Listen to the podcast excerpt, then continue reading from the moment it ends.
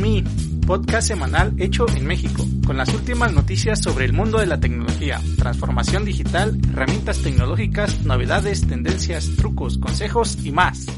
Hola y bienvenidos al podcast Use Me.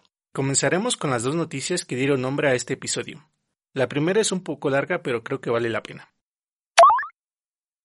TSMC, Taiwan Semiconductors Manufacturing Company, la empresa de fundición de semiconductores más grande del mundo, proveedor de Apple, AMD y Nvidia, ha confirmado que construirá una fábrica en los Estados Unidos, concretamente en Arizona. Será una inversión de 12 mil millones de dólares para operar en 2024. Actualmente la empresa taiwanesa dispone de una fábrica en Washington y centros de diseño en Texas y California. La instalación de Arizona será el segundo centro de fabricación de TSMC en los Estados Unidos y creará 1.600 puestos de trabajo, con planes de producir mensualmente 200.000 chips de 5 nanómetros. La apertura de esta fábrica en los Estados Unidos se presenta como una victoria de Trump. Días antes, el presidente expresó su preocupación sobre la dependencia de Asia en la fabricación de chips. Pero para complementar esta noticia, al día siguiente de este anuncio, Estados Unidos extendió el bloqueo comercial contra Huawei. Donald Trump pidió declarar una emergencia nacional para proteger la información y los servicios de telecomunicaciones, lo que derivó en un nuevo bloqueo contra Huawei por un año, en el cual no puede comerciar con compañías con sede en los Estados Unidos, y también anunció una nueva regla de exportación, obligando a fabricantes como TSMC a dejar de suministrar chips con tecnología nacional a Huawei. La medida ha desatado innumerables críticas por aplicar restricciones a la mitad de una pandemia global, y se presume una estrategia meramente política. La compañía china Huawei es el segundo fabricante de teléfonos inteligentes más grande en el mundo. En respuesta a esta guerra comercial entre los Estados Unidos y China, el gobierno chino anunció que tomará contramedidas enérgicas si Washington no desiste, y planea crear una lista de entidades no fiables de compañías estadounidenses lo que implica restricciones a compañías como Apple, Cisco y Qualcomm, así como suspender la compra de aviones Boeing. El Ministerio de Relaciones Exteriores de China ha calificado la estrategia como algo que destruye la cadena mundial de producción, de suministro y de valor, lanzando un firme llamado a detener la suspensión nada razonable de Huawei y de las empresas chinas. Otra empresa que sufre por la injerencia mundial de Estados Unidos es Telegram. Bajo el nombre de TON, Telegram Open Network, Telegram lleva tres años intentando crear una aplicación descentralizada que se monetice mediante blockchain y cuente con su propia criptomoneda, llamada Grams. El proyecto de Tom nació con la idea de obtener un beneficio para la empresa sin cambiar las condiciones, ya que Telegram carece de publicidad y no lucra con los datos de sus usuarios, como sí hacen otras empresas, WhatsApp incluido. Sin embargo, Pavel Durov, el fundador de Telegram ha anunciado que un tribunal de los Estados Unidos les ha obligado a abandonar el desarrollo del proyecto. El tribunal ha decidido que los grams no pueden distribuirse, no solo en los Estados Unidos, sino a nivel mundial, ya que los ciudadanos estadounidenses podrían encontrar soluciones para acceder a dicha plataforma. Así, otra noticia con la que nos queda claro que todo el mundo acaba dependiendo de los Estados Unidos en lo que respecta a las finanzas y la tecnología. En este caso, quien ha salido perdiendo ha sido los inversores, muchos de ellos rusos, que aportaron 1.700 millones de dólares a cambio de la promesa de futuros grams. En todo caso, Telegram continuará buscando el modo de seguir adelante con la aplicación de mensajería. Hay que recordar que Telegram puede llegar a los 500 millones de usuarios en cuestión de meses. Cambiando de tema, según Kaspersky, en el último trimestre se han multiplicado por dos los ataques DOS, de denegación de servicios. Este tipo de ataques provocan que un servicio o plataforma sea inaccesible al recibir miles de solicitudes a la vez. También reporta que una quinta parte de todos los incidentes de seguridad que la compañía ha registrado han sido contra recursos educativos y sitios web de gobierno. Y la causa principal de este problema es clara, el auge del trabajo remoto durante la cuarentena. Hablemos un poco sobre la actualidad de los lenguajes de programación. Microsoft está trabajando en un nuevo lenguaje de programación llamado Bosque para el desarrollo de software en la nube, el cual estará inspirado en parte por TypeScript y Node.js. Así que habrá que estar atentos a la llegada y evolución de este nuevo lenguaje, el cual veo con gran interés, pues tendrá buenas bases, será open source y según Microsoft está pensado para fomentar la sencillez. Mientras tanto, un lenguaje que ya ha alcanzado la madurez y que está siendo usado por muchas empresas como Google, Facebook, Instagram, Spotify o Netflix es Python. Python es uno de los lenguajes con mayor tasa de crecimiento en los últimos años y es uno de los más versátiles. Se está utilizando para análisis de datos, desarrollo web, aprendizaje automático y muchas cosas más. Alrededor de Python también han crecido muchas librerías y frameworks, las cuales también pueden haber motivado a muchos desarrolladores a aprender Python. Librerías y frameworks como PyMySQL, Django y Flax para desarrollo web, Pandas para análisis y manipulación de datos, Keras y PyBrain para aprendizaje profundo y ciencia de datos. Recomendar un lenguaje de programación es complicado, ya que depende de muchos factores, pero debido al momento actual deberías estar atento a Python. Python es fenomenal como primer o enésimo lenguaje. Aprendamos Python. Ahora les voy a recomendar algunas buenas aplicaciones.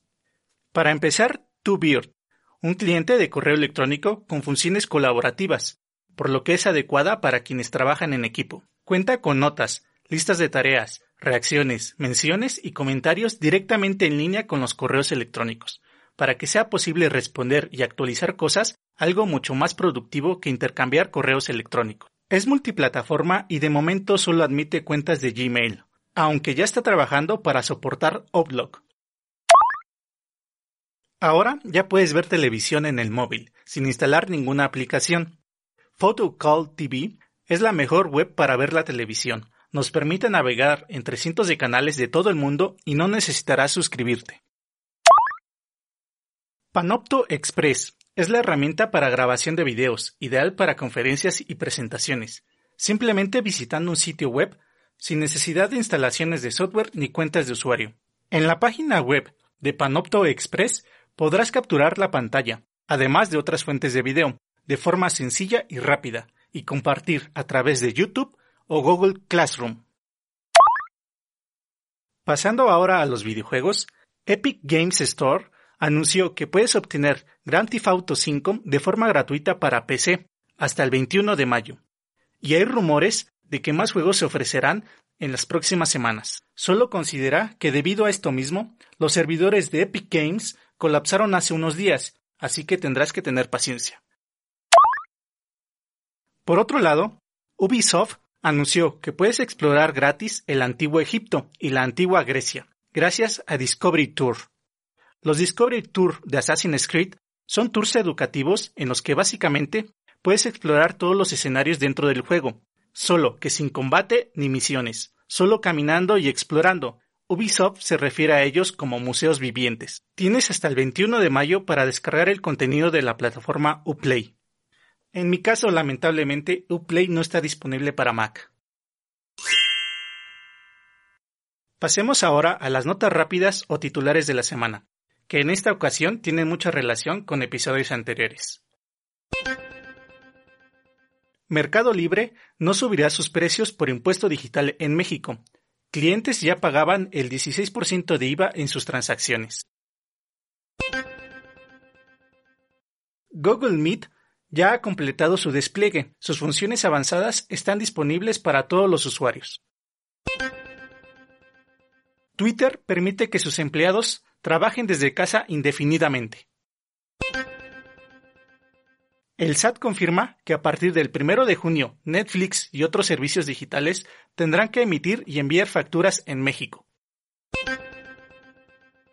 El creador de QB culpa a la pandemia por el poco éxito de la plataforma. Bob Beacon y Doug Hurley terminan su entrenamiento para la primera misión tripulada de la Crew Dragon. Fortnite llegará a PlayStation 5 y Xbox Series X el día de su lanzamiento. La Comic Con de San Diego anuncia un evento online para junio. Y despegamos al espacio. We choose to go to the moon in this decade and do the other things, not because they are easy, but because they are hard. Three, two, one. zero. All engine running. Liftoff. We have a liftoff. 32 minutes past the hour.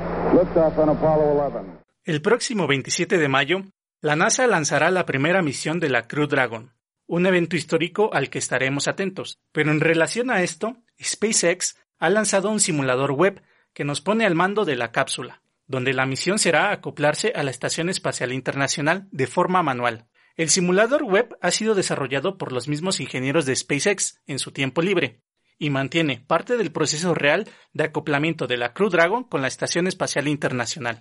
Cabe mencionar que la cápsula está programada para hacer el acoplamiento de forma automática, pero los astronautas deben saber cómo se opera manualmente en caso de alguna falla o emergencia.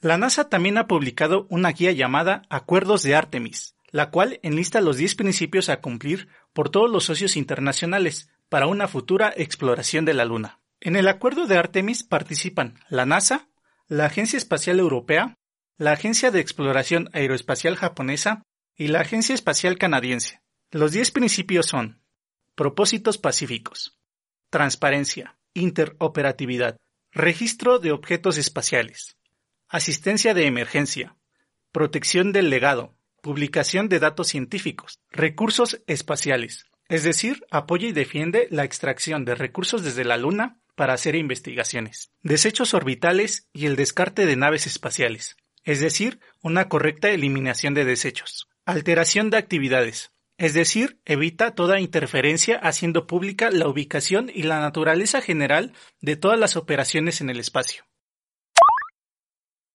Por último, quiero mencionar que UseMe es un podcast y un sitio web.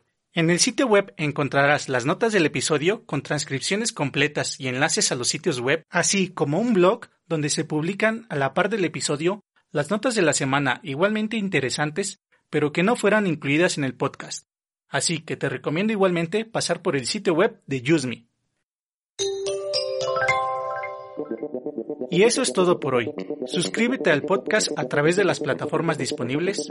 Compártenos en tus redes sociales. Muchas gracias por escucharme nuevamente. Mi nombre es Irving Yusel y hasta pronto.